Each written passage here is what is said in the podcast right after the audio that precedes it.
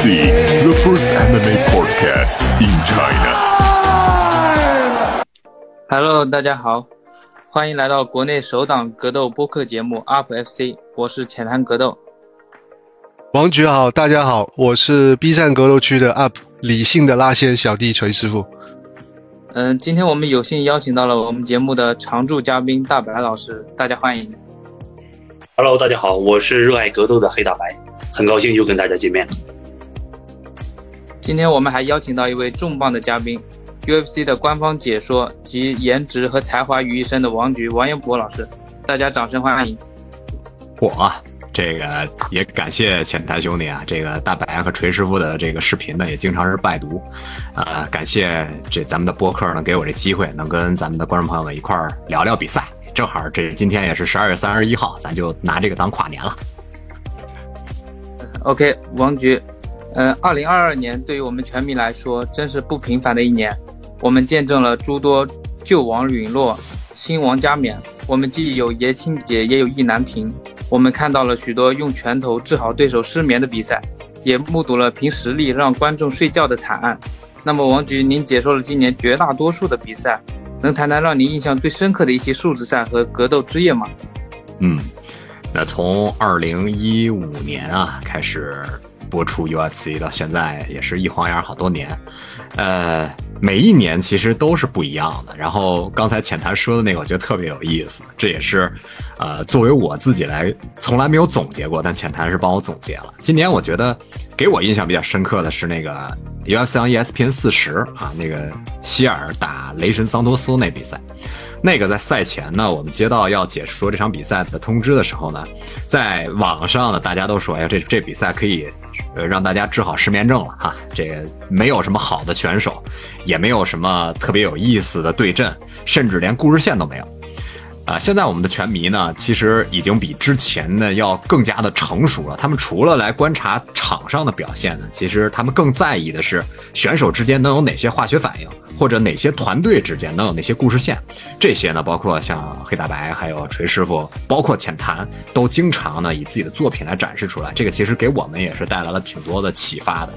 那场比赛呢，没想到十场比赛全部终结，赛前呢是一共取消了四场。十场比赛全终结，如果要是再往前推，也就要推到十一年前的一一年七月十四号那个卢克罗克胡德打麦克比斯林的那场比赛。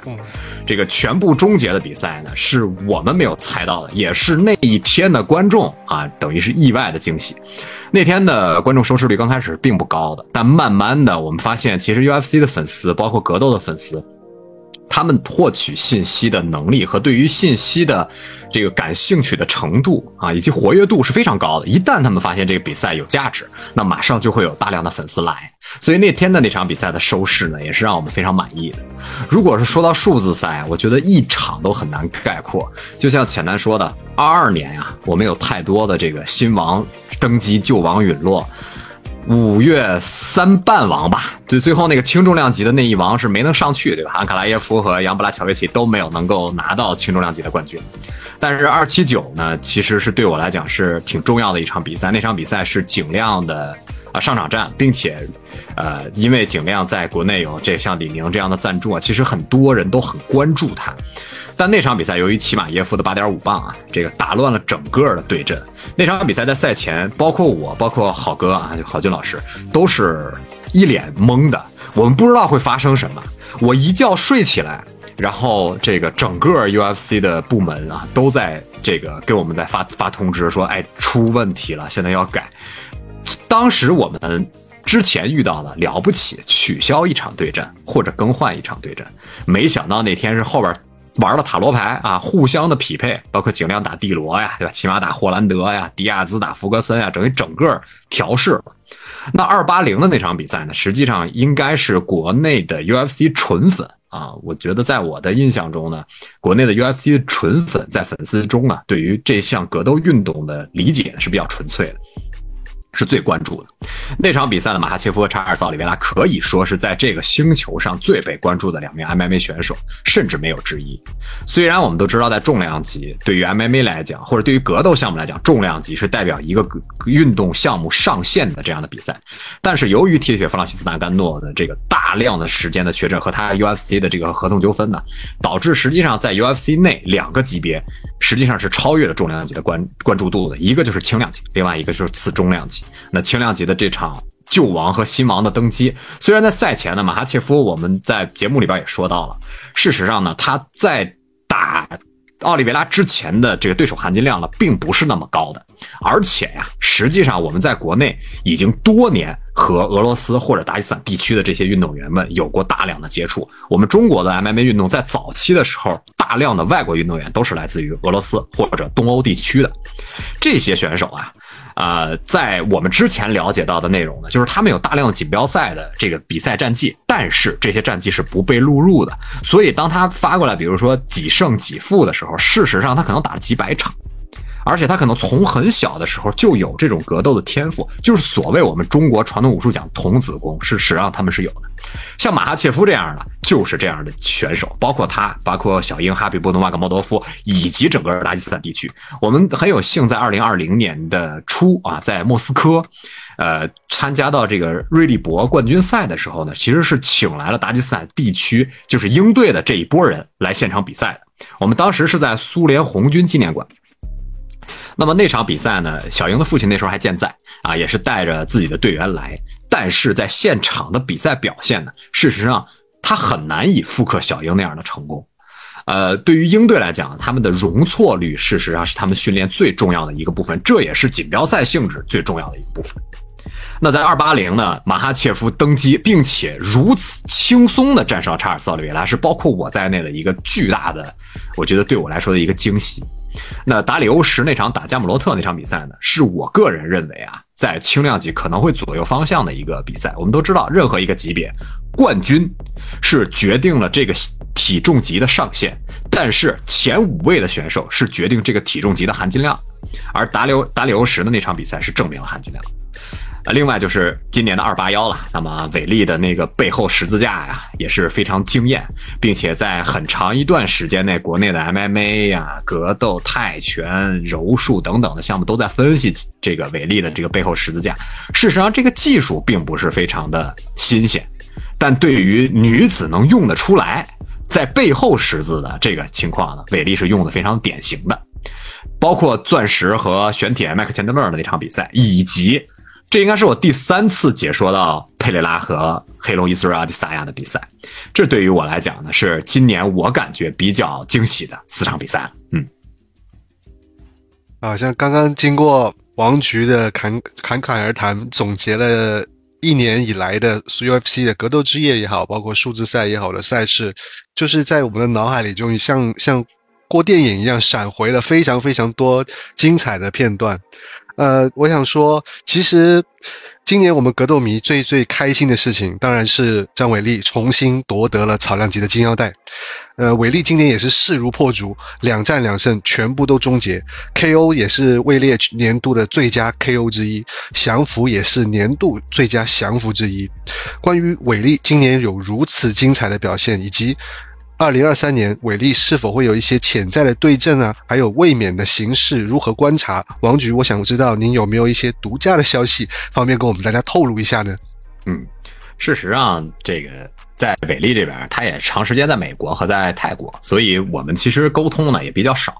呃，跟蔡哥最近也是有点小联系啊。那伟力现在是回国了嘛？然后有一些社会的活动，包括我正好赶上我们中国的元旦和春节，可能他会有一些啊相关的活动。但是张伟丽之所以能成功，其实他最大的我觉得优势或者他的杀手锏就在于他的专注。啊，很多的这个选手呢，当面对这个扑面而来的这个名气啊和社会生活的时候，他会有一些迷茫，我究竟该以哪些为主？但张伟丽本人，包括他的团队，我我个人认为是蔡学军先生啊为主，给他规划的非常清晰。这是张伟丽一直以来我觉得能够很专注的保持好的比赛成绩的原因。今年他打乔安娜的那场比赛，包括打卡莱斯帕扎的这场比赛，我们可以看到他的进步是稳步上升的。但是并没有出现跨越性的。原因就是张伟丽一直以来他的上限实际上是比较高的，他更多的是需要融合，而这一点他在泰国的训练、邦涛的训练，还有在美国的训练，给他带来了更多的优势。而且在目前，我们看一下草量级的这个情况，就是目前排名第二应该是卡拉斯帕扎，那么第三就是罗斯纳马朱纳斯了。罗斯纳马朱纳斯刚输给这个红发女巫是吧？呃，缠斗比赛，那后边就是一个我觉得对我来讲蛮意外的，就是莱莫斯。莱莫斯在在站立被手臂三角九被这个安德拉德手臂三角以后啊，我没有想到他这么快的能够战胜罗德里格斯，并且站到这么高的排位上。那对于韦利来讲，呃，很多人在聊他和子弹舍甫琴科的那场这个，别管是在赢量级的比赛，还是要在草量级比的这场比赛，但我个人认为，呃，如果出现腰带统一战，我们一般来讲。呃，只要是两个级别的冠军，无论在任何一个级别打，它都代表了两个级别的荣誉嘛。那作为腰带统一战来讲，要么就是这两位冠军票房号召力很一般，他们需要一加一大于二的这个结果；要么就是两名冠军实力是名气都非常好，他们可以做到一加一趋近于正无穷。这个就是我们举例啊，嘴炮康纳麦格雷格和梅威瑟的那场比赛就很像。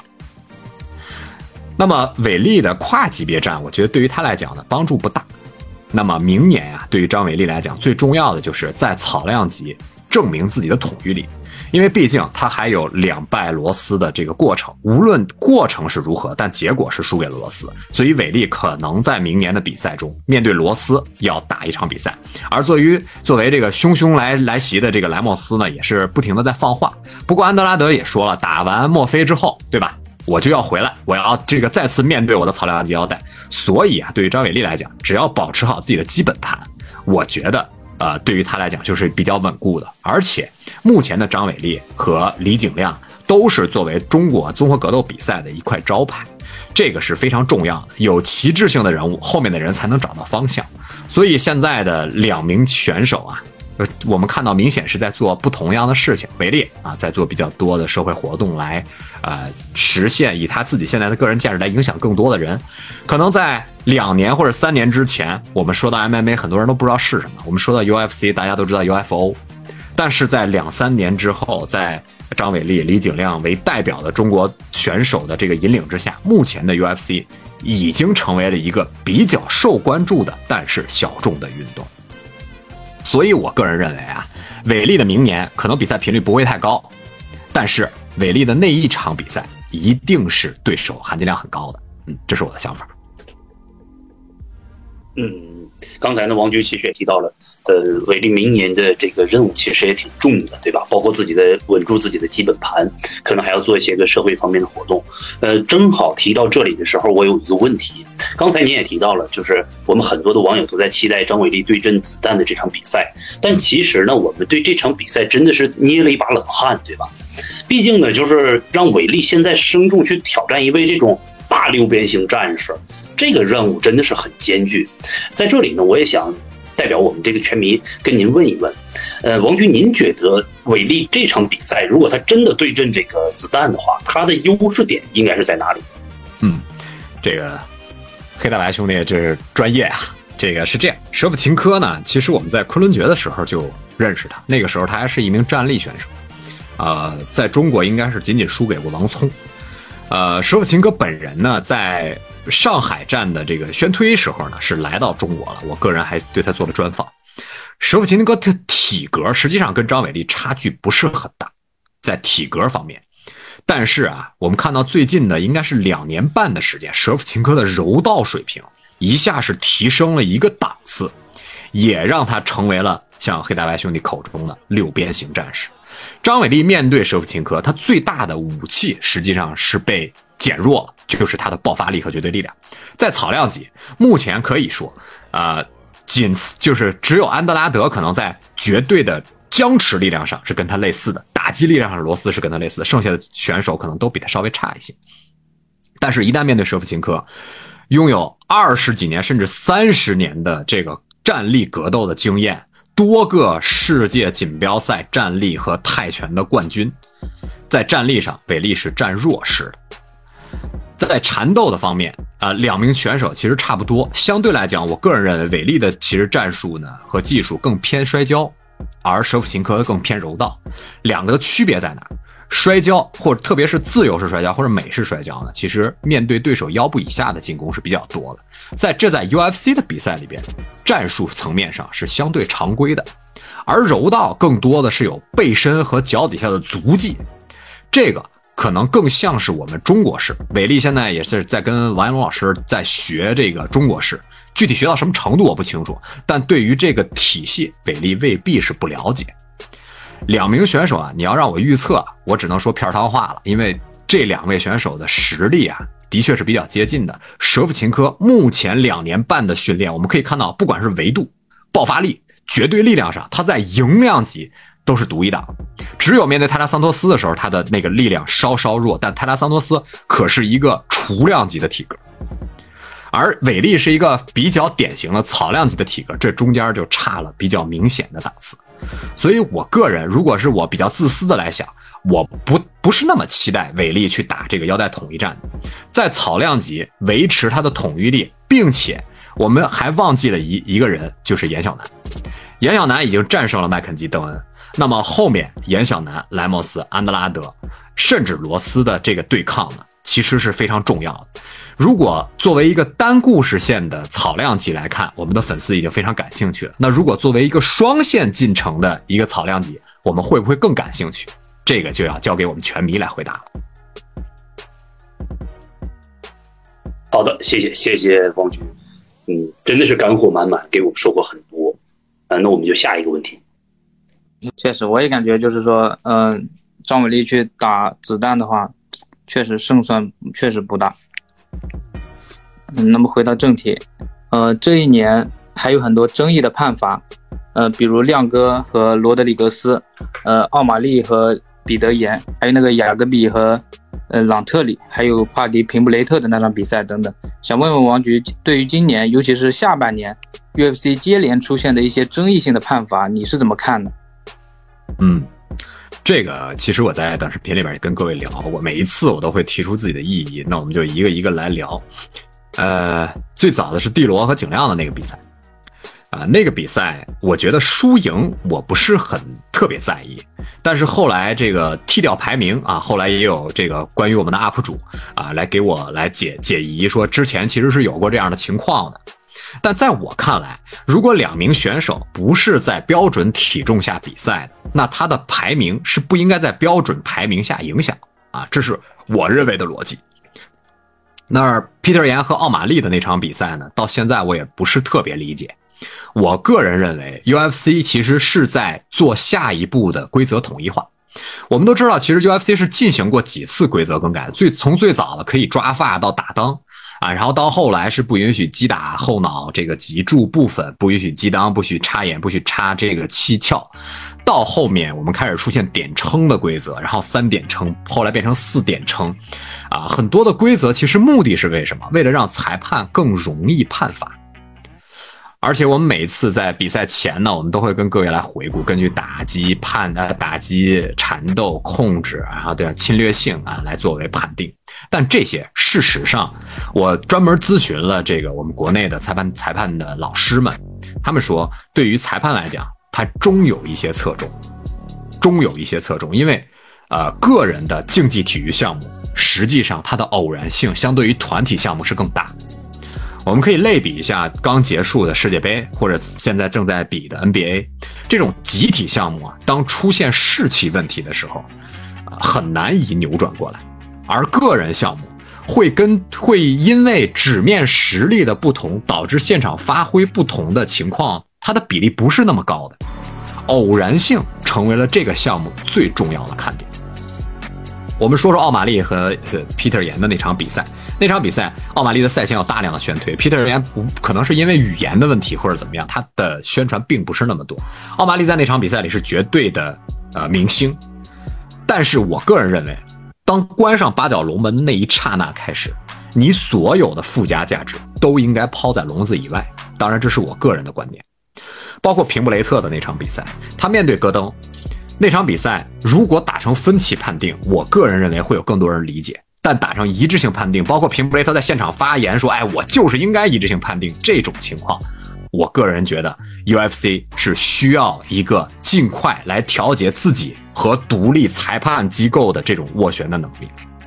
裁判机构不是也自己也说了吗？说，呃，奥利维拉的那个在没有进入八角笼前就被取消比赛，就是被取消腰带资格，是 UFC 来定的，不是我们来定的，我们没有能力来定。两边呢，其实还是处在一个斡旋的情况。随着 UFC 在国际上的关注点越来越多，事实上，UFC 在我觉得可能七八年前它是一个相对小众的项目，但现在提到 MMA 就一定会提到 UFC 这样的一个情况了，导致 UFC 呃规模扩扩建的比较大，但它原来的组织和整个的人员调配呢，实际上还是愿按照原来的流程来做的，它需要更多的进化，这是肯定的。那么另外呢，就是对于选手来讲，读懂比赛，你作为官方能够给选手解释清楚，对于他们的备战实际上也是非常重要。我们看到每一代的选手，实际上都是由于规则的改变导致的改变。最早由于没有规则。那么柔术家，包括 Hoist Gracie 和格雷西家族的这些，包括牛顿等等的这些，啊，以柔术为代表，或者本沙姆拉克这样的以摔跤为代表的人，在第一代的八角笼内是横行霸道。那么后面到了 First Griffin 啊，到了这个维托贝尔福特，呃，巴西的或者美式的，他们开始全家交，就是打摔结合的情况，开始统御第二代的八角笼，然后出现了一些。天才，我们说到的第二代半，包括蜘蛛人安德森·席尔瓦，包括乔治·圣皮埃尔 （GSP）。当 GSP 的祈祷流变得不那么精彩，却可以取胜的时候，我们就进入到第三代，也就是克里斯·韦德曼的时代。到从这个时代开始，选手已经开始在练的就是 MMA 了。他其实没有在练任何一个单项武术，他不会像乔治圣皮尔在胸口纹上柔术，他去练柔术，他去加拿大国家队去练摔跤，他去练极真空手道，没有了，我就是在练 MMA。那么第三代结束了以后，站立选手开始慢慢的崛起，包括 Israel Adesanya 这样的选手。包括我们后边看到的这个朱尼尔多斯桑托斯啊，就是小菊，包括凯恩维拉斯奎兹等等的选手开始出现。那么到现在这一代的年轻人，他们已经在练的是我们之前开玩笑说的，他们在练 UFC 了。他们在练的是针对 UFC 规则的 MMA 类的训练，来帮助他们拿到最大的容错率。包括鹰队，我们一直以呃以鹰队好像是一个传统武术项目的这个队伍啊。事实上，他们在 AKA 的帮助下，在 DC，在坎·维拉斯奎兹，在卢克·洛克胡德，在啊莱昂多·维拉这些名将的帮助之下，事实上英队是把规则读得最懂的一个团队。这也是为什么他们现在在八角笼内的胜率是比较高的一个团队，即使是强如英队。这次马哈切夫的备战，我们说到好像有比较多的资金投入，他也无法保证这个个人项目的竞技体育项目能够保证百分之百的胜率，这就是这个项目的观看点啊，永远是存在着意外。所以在规则上，我们再回到主题，浅谈问我怎么看，我自己认为，二零二三年 UFC 一定会把规则统一化，而这个规则的统一化之后，在八角笼内的目前在顶尖的这些选手，要么改变战术，改变打法。要么被顶尖所抛弃，这是每一年或者每几年 UFC 必然的趋势。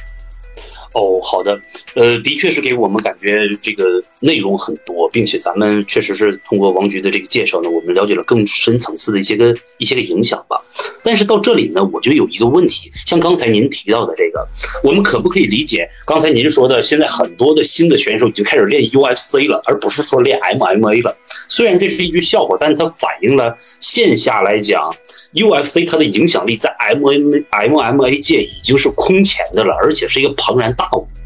那么从这个角度来出发的话，我们可不可以理解到，裁判、场裁他们的判罚其实没有宣传的那么独立和纯粹，还是会很大程度上受到赛事方的影响，所以才会出现到一些我们看上去貌似不太公平的这种处罚结果。王局，根据这个事儿，您是怎么想的？这个事儿就是啊，其实有很多的拳迷问过我这个问题，就是关于。我自己认为这是一个想象论，呃，包括 UFC 现在应该是 MMA 的第一面旗帜，这个是毋庸置疑的，嗯，但是如果 UFC 以自己的这个想法来操纵比赛的走向，我觉得是没有必要。这个事儿啊，我也咨询过这个在 UFC 比赛的选手们啊，我就不说具体的是谁了。就是他们认为，如果出现啊 UFC 来操控比赛的走向呢，这个对于 UFC 的票房以及他们的收益来讲，是一个弊大于利的这样的一个情况。因为在 UFC，我们都知道有付费电视啊，那么他们还会有一些相关的博彩，以及一些赞助商，这些都是基于 UFC 是一个有市场统御力的，且在公众面前公信力较强的赛事。我们现在看到北美的四大项 NFL、NHL、MLB 以及呃 NBA，那么这四项呢，绝大多数的比赛都是以这个相对公允为前提的。当然了，呃。别的不说，包括 NBA 其实有过裁判进行这个被调查，说啊联盟希望这个比赛能够达到抢七等等，为了增加票房是存在的。但我认为 UFC 目前如果主动的去干涉比赛的结果，对于 UFC 来讲实际上是没有利处的。如果没有益处的情况下，我个人认为这个猜测就是不成立的。好的，谢谢王局。啊。听，谢谢王局这个一语惊醒梦中人。我至少让我觉得，我对于 UFC 这个联盟，还有 MMA 这个体育项目，以及这个裁判组织背后之间存在的这种博弈和潜质，有了一种更更新的理解吧。呃，OK，我们回到呃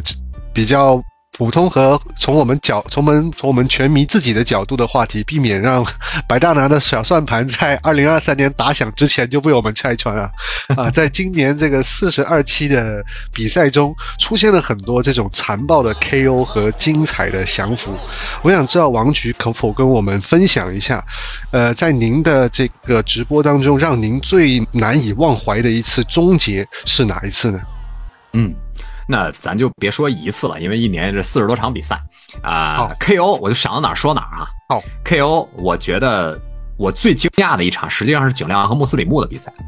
这个是有呃有前提的，因为我本人呢是一个散打王时期的拳迷，我那个时候看散打王的比赛，甚至买了那个时候我不知道可能浅谈这个岁数的小小朋友都没有的 VCD 啊。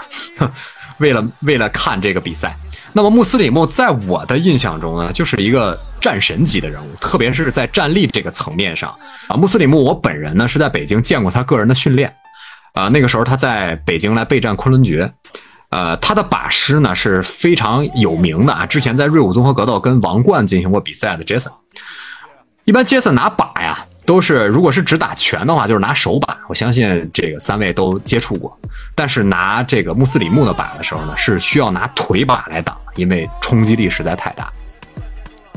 这场比赛，呃，我个人认为，景亮包括他之前跟保跟随保利高先生来学习的这样的履历呢，在场上啊，事实上景亮在气势上是处于弱势。当然，这是我个人的想法。结果没想到景亮在场上的表现非常的自如。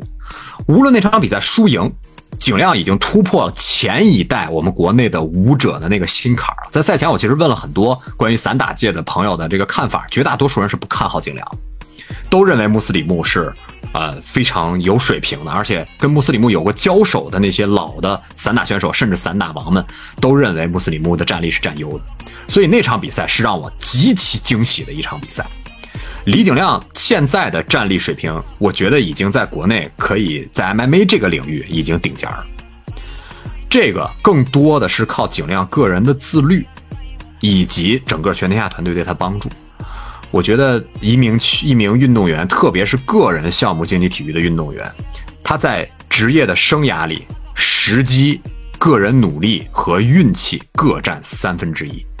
而李景亮呢，正好这三项都有。也成就了现在他的成绩。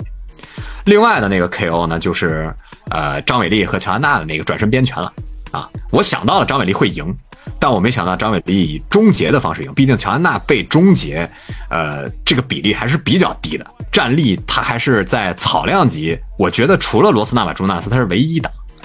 甚至我自己认为他在战力的技术层面啊，其实跟罗斯是半斤八两，甚至比罗斯还要好。但那场比赛。伟力的那个转身边拳打破了所有人对他的质疑，这对于我来讲是一个很关心的事儿。另外就是乌斯曼和爱德华兹的那场比赛，那场比赛从我如果各位还记得的话，是从第一回合到第四回合相对比较无聊的一场比赛。那么一如依然一如既往是卡马的乌斯曼的那个比赛节奏，对吧？打几龙打几龙，呃，但是我们在那场比赛里看到了我自己称之为选手的裂缝。每一个选这个不败的选手在被击败之前都是看似无敌的。那乌斯曼在那场比赛，我们看到第一回合是被莱昂纳德·华兹摔倒了一次，然后在第五回合马上结束的时候被一腿踢掉。呃，我个人认为爱德华兹的那一腿，当然团队战术和自己能够运用肯定是占到六七成，但是有三三成是运气。那场比赛我们看到了乌斯曼不是不可被击败的，而且从那儿以后我们看到乌斯曼开始进入了自己的受伤期。对于一个职业选手来讲，他输掉比赛的影响比他受伤的影响要小得多。一旦出现受伤，就意味着这位选手在面对现在对抗的强度下，他需要调整自己的训练，或者身体已经不能负荷。这也是为什么到现在乌斯曼还没有进行比赛的原因。后来英国站似乎是有这样的想法，不知道后面还还会不会能打。那在降服的这个情况下呢，我个人比较喜欢两场，一场就是。啊，钻石打麦克钱德勒的那个那个比赛，就是钻石说谁说我的黑带不行是吧？另外的就是怪鸟普罗哈斯卡对格罗夫特谢拉的那场比赛，最后的那个非控制体位下的裸脚。呃，我觉得目前的在八角笼擂台八角笼里边的这个降服的。比例之所以降低，是因为大家对缠斗项目的理解是越来越高了。相对于每秒可以出数拳、出数次进攻的站立技术呢，那么降服技术的容错率是更高的。如果你更了解这个技术，你就有更大的可能性去逃脱。啊，所以这是我对 KO 和降服的一些个人的看法，仅代表我个人。嗯，好的。嗯，其实每个人心中的年度最佳都不一样，而我觉得今年的。嗯，最佳终结是钱德勒 KO 夜魔，呃，一方面，一方面是因为夜魔此前还没有被 KO 终结过，之前被盖奇 TKO 也是因为裁判的介入，然后我在看这场比赛之前也没有想到过会有这样的结果，所以带给我的震撼非常大。另一方面是撩踢这个终结方式，它本身就很有魅力，非常写意的一招，非常帅。那锤师傅，你觉得你最喜欢的是哪一次终结呢？呃，其实我刚刚想到，呃，韦利跟乔安娜的那一次终结，那那一个转身的边拳是我觉得心中的年度最佳 KO。然后，呃，王局已经说了，那我就再补一个，依然是我们中国选手，就是宋亚东对阵那个小光头莫拉莱斯的那一场首回合首回合的 KO，我记得是是那个下下勾拳吧。对对，一个下勾拳就，哇，那其实那那那一场 KO 之后，我我我几乎就觉得在二二年我可以看到亚东，呃，去去去打一个类似于呃第一挑战者顺位的一场决定名次的这场一场比赛，所以让我非常的激动。那虽然虽然我觉得他是呃因为因为呃伤势过重输给了这个呃。桑德哈根对桑德哈根输给了睡输给了睡魔，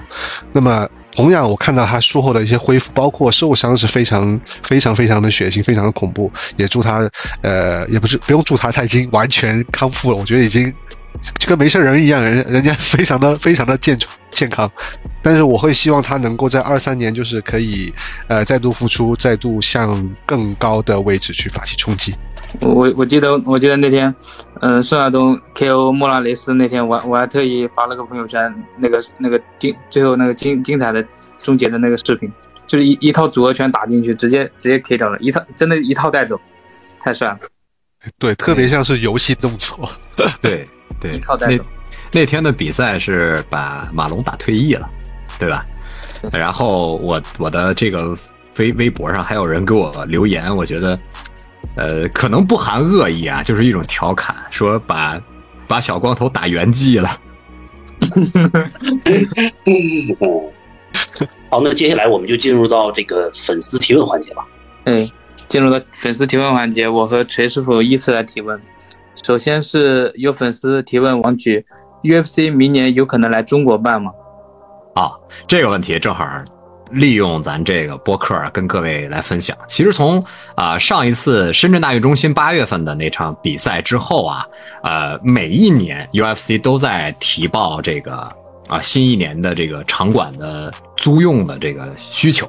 但是由于这个二零年到二二二年呢，大家也知道这个度过了一个比较艰难的时期。实际上，包括今年呢，也是提报了这个梅赛德斯奔驰中心的这个呃要用场馆的申请。如果国内是这个可以比这个举行比赛了之后啊，相相信这个 UFC 中国站马上就会要到来了。所以各位一定要做好准备。从从现在开始存钱。哦，这真是惊天爆料。那那那已经不只是存钱了，那是现在开始请假。的确是，其实 UFC 每一年都在这个申请场馆，但是由于之前的呃三年呢，我们这个过特殊的时期嘛，那么比赛是不可以比。比的，所以我们也看到了文琪跑去到这个新加坡，然后为各位带来中文的解说，包括景亮在美国带来中文的解说，其实都是一些呃特殊时期的特殊特殊的方法。那么相信啊，如果我们明年呢，这个国内的体育再次回暖之后啊，相信这个中国站就不会远了。太棒了，太棒了，一起期待。呃，这边提第二个问题，就是有粉丝向王局提问：二零二三年最期待的对决是哪一场？嗯，我个人啊，觉得就是马哈切夫和奥里维拉的那场，我希望重赛。啊，呃，那场比赛呢，我觉得呃，查尔斯奥利维拉的这个状态呢，没有达到最顶尖。啊，而马哈切夫的那场比赛呢，实际上实际上是太惊艳了啊，让很多人，包括我在内，都非常的惊讶，感觉在各方面都是碾压查尔斯奥利维亚，所以我希望能看到他们的耳翻。另外，就是我希望能够看到已经拖了非常久的骨头和铁血战士弗朗西斯·大甘诺的重量级对决，如果这辈子还能看到的话，麻烦明年让我看上了。我看到那个呃，白大拿在。ESPN 的那个采访上，好像是有讲到过，呃，未来会有，甚至会有非洲站的那个那个举办的打算。我我我感觉啊，如果说是非洲站的话呢，骨头跟纳甘诺这场是应该会被排上的。关键得打呀。这家伙到现在是铁血，就是合同的事儿，一直在自己的社交媒体上发一些小情绪啊。嗯，这骨头呢，就是天天剖自己训练的照片，跟个网红一样。但是你得打呀，对吧？啊，期待值拉满了，但是这个还得落地。是，骨头都快三年没打比赛了。我记得上次看他比赛的时候是二零二零年的二月，我当时还在家里过寒假来着。对于我觉得，对于乔安琼斯来讲，他就是一个非常明显的有天分的运动员，却不会好好利用自己的天赋的一个表现。这也是我觉得，呃，MMA 后面要面对的问题。我们可以看现在的北美的联盟，实际上是有模板的，包括 NFL 这个，包括 NBA 啊。你作为一个一名明星，除了你在球场上的表现以外，你在生活里的表现呢，也要配得上一个明星。你要参与社会活动，你要有。让更多的孩子，让更多需要啊你带来正能量的人，能把能量带过去。实际上，MMA 之所以我们之前看到在纽约攻下美国的最后一块地区啊，这个在纽约的这个 MMA 合法化，包括在全世界推广这个项目，其实就是为了拿这个项目的正能量来影响更多的人。那么骨头呢？作为这个天分如此好的一名选手，如果他能够把这方面再做好，那他就是一个实至名归的明星。我们现在可以看到最早的，嗯，像呃 UFC 的早期的网红啊，这个比较爱说的，像 BJ Penn 啊，像这个后来的这个呃最早的马特塞拉，然后是 BJ Penn，然后到现在的这个康纳麦格雷格，这些比较善于表达的选手，他实际上他们都是有一个度的，而这个度就是所谓的价值观。那价值观的传达实际上是很重要，但骨头这种之前走过弯路，如果能够浪子回头金不换的话，实际上也是个挺好的故事。嗯。那么进入第三个问题，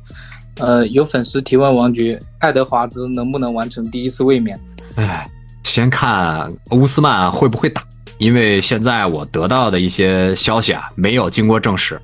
呃，乌斯曼已经进入到自己的这个伤伤病期了。啊，他自己进行手术之后呢，其实身上还有其他的一些小的问题，啊，这对于一名这个比赛频率比较高的选手，而且对抗的这个对手含金量比较高的，这是一个比较容易常态化出现的情况。但对于每一名。冠军级别的选手来讲，他们面对自己的伤病期呢，一般就是两种，一种就是增加自己在这方面的投入，比如说更更好的恢复师、理疗师、训练机构以及呃营养师的这个标配。那么另外一个可能就会在比较快的时间进入下行通道了。所以对于呃，如果爱德华兹的这次备战啊，我觉得现在的次重量级还没有因为他登顶而改变现在的整个业态。你像伊斯瑞阿·迪萨亚，呃，就是在他登顶之后呢，改变了这个量级的业态。那目前的次重量级还是一个以缠斗为多的这样的选手为主的，所以对于爱德华兹来讲，他上一场比赛能够摔倒乌斯曼，呃，我个人认为不是偶然，他一定会再次提高。但是在整个我们知道的英国的团队啊，在摔柔这个方面，包括我们现在看到的这英国最强新星平布雷特，都不是那么的精彩。他们应该需要更多的关于这个技巧上的融合，才能在上面站得稳。我个人认为，我一半一半吧。嗯，确实，刚刚说到那个英国的那个，呃，刷手的水平的话，像那个，嗯，呃，最最近的那个新星莫卡耶夫，嗯，莫卡耶夫，然后他上一场比赛我看了，我也感觉就是没有像他首秀那样，就是摧枯拉朽直接赢，然后他上一场比赛也是打的比较艰难。三回合，然后判定获胜。就我自己认为，这个缠斗项目的提高，它的这个呃，有点是易学难精这样的一个情况。就是其实缠斗相对于打击来讲，它不太吃天赋，因为它对于及时的瞬间判断的神经的反射的类型呢，它不是特别挑剔的，但是需要千锤百炼的训练。呃，在英国的整个这个状态下呀，其实他们对于摔柔呢，还是处在一个概念上的，我觉得相对轻视，因为他们更喜欢的是这种拳击类型的这种对抗模式。包括我们早期去到英国去参加那个 KT MMA 吧，应该是，呃呃，大量的选手其实战力比例是非常非常高的，很像早期我们国内的那种风格。呃，也希望吧，像爱德华兹，包括平布雷特，包括这些新秀呢，能够越来越融合。但毕竟，我觉得美国是一个呃，在美式美式摔跤为基础，其实美国的这个 MMA 它是以美式摔跤为比较明确的技术基础的啊，所以对于英国选手来讲，可能是需要找出一条不一样的路子。嗯嗯，呃。还有一个问题，王局，呃，有粉丝想要了解，呃，沙伊兰下一场比赛能不能够冲击排名？哦，沙伊兰，沙伊兰，沙伊兰已经三连胜了，对吧？对对对对，上次是格斗之夜二百一十四期，还拿了新合同。对，然后他是战胜了明娜，对吧？上一场。对对，明娜，我印象特别深刻的就是明娜有二十六胜，但是有二十二次降服。就是终结能力是很强的一名选手，前面是战胜了肖恩索索利亚诺和 TJ 布朗，三战胜的这三名选手，就前两位啊，就是乏善可陈。我们后来看到 TJ 布朗在打比赛呢，也是一比较一般。但是明娜的这个对手啊，对于沙伊兰来讲，实际上是个坎儿啊，沙伊兰是迈过去了。目前的沙伊兰在羽量级，应该是羽量级对吧？在这个级别里呢，前面就是十五位，应该是卡萨雷斯。对吧？皇家黑小龙，然后再往对对，然后在前面应该就是什么腿王巴博萨啊、单一盖啊这些选手。所以对于沙伊兰来讲，我觉得争取排名对于他来讲不是那么重要的。最重要的是沙伊兰要找到自己的风格。目前其实他还是处在一个摔跤手雏形的这样的一个状态，也就是我有比较好的防摔。我如果面对困难的时候，我可以选择进到对方的身边，跟对方拼缠斗，有机会就摔，没机会我在龙边顶你，你也很难来控制我。但是这对于想要争取排位、争取前十五、前十甚至更高排位的选摔跤手来讲，这是不够的。沙耶兰需要把自己的这个站立打击系统练出来。这个对于他来讲是至关重要的，因为在八角笼中啊，其其实我们东亚人的体格呢，在绝对力量上是不占优势的，甚至有一些选手是占劣势的啊。即使是强如沙伊兰，在这个八角笼内，我们看到在力量的对拼上，他也不是说那么碾压对手的。所以，在打击的方面，如果沙伊兰能够找到一条路的话，我觉得再去考虑排位才更好。嗯嗯，厚积薄发。呃，正好，我这我粉丝这里边呢还有一个问题，呃，嗯想问一下王局，呃，也是其实我们很多人都在关注的一个热点，为什么说这个 UFC 的选手收入和职业拳击选手收入有那么大的差距？呃，还有想问一下王局，您觉得 UFC 选手线下的这种收入是合理的情况吗？嗯这事儿，既然各位聊了，我就聊点自己比较浅显的想法啊。呃，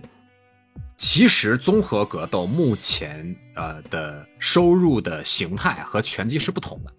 拳击是呃，我觉得都不能说是金字塔型了啊，拳击是一个底下是一个大坨，上面只有一个尖尖的像图钉型的这样的一个收收入系统。就是底下的绝大多数拳手的收入是非常非常一般的，然后顶尖上那几个收入是极其极其高的，这是目前拳击的模型。而对于 UFC 来讲，它更像是一个菱形体，也就是它的中产收入的选手相对多，特别低的和特别高的比例相对低。这是目前两个不同的这个收入模块。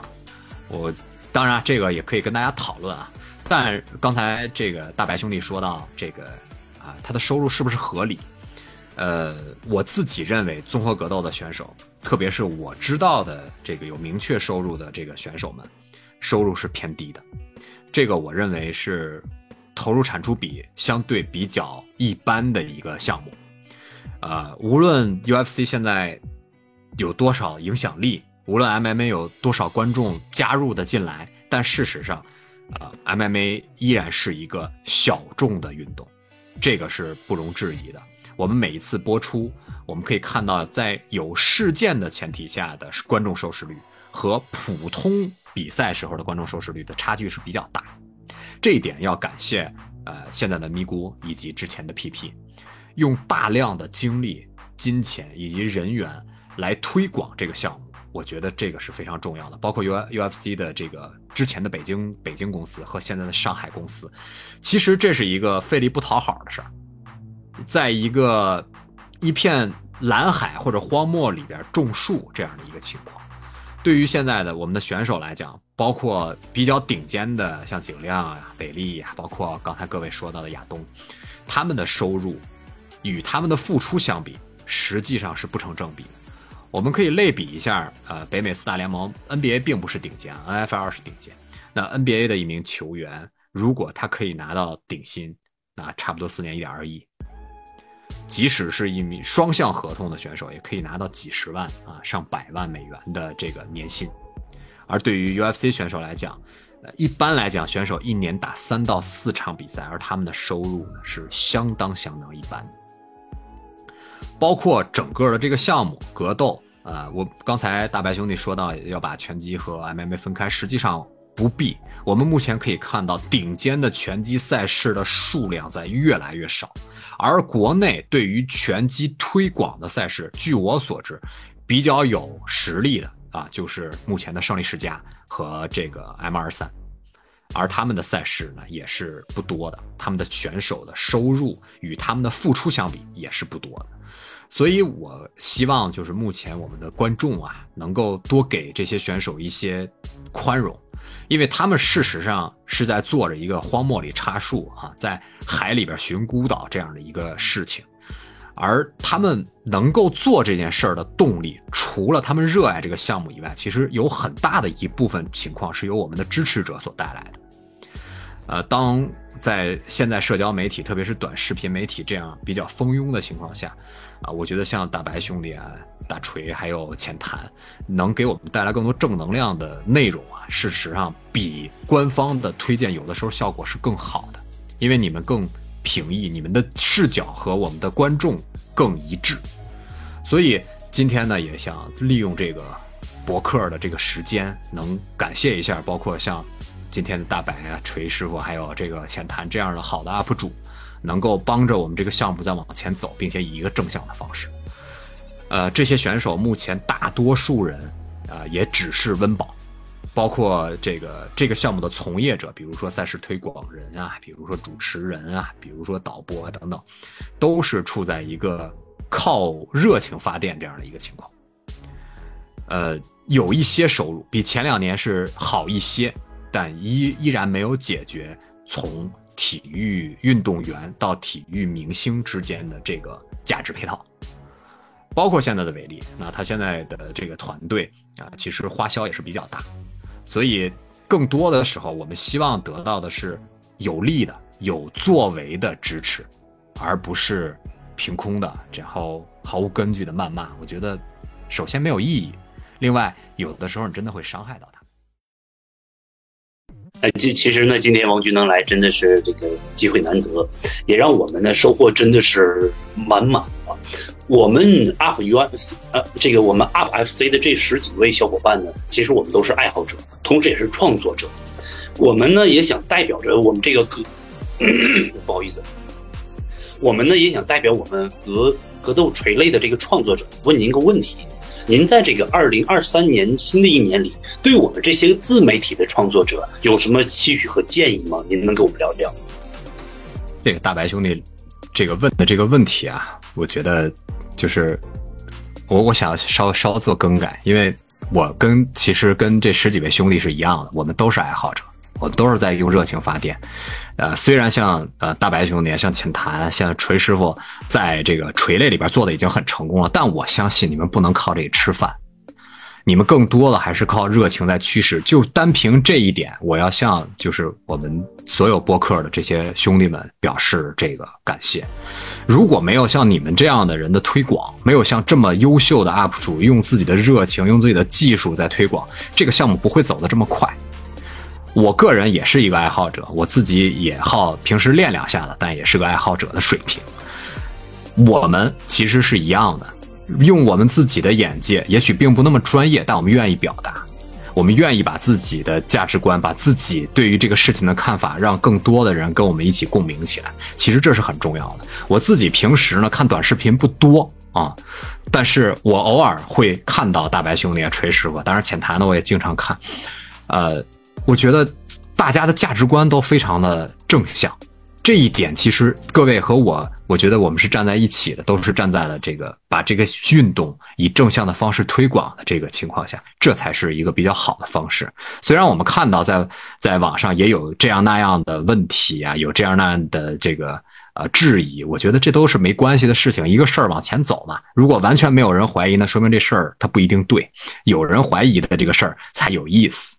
那作为现在的 UFC，包括现在的 MMA 运动，它还非常的弱小，啊，它还是一个极小众的运动，它有明星，它有全国性质的明星，但是这些明星的数量还太少，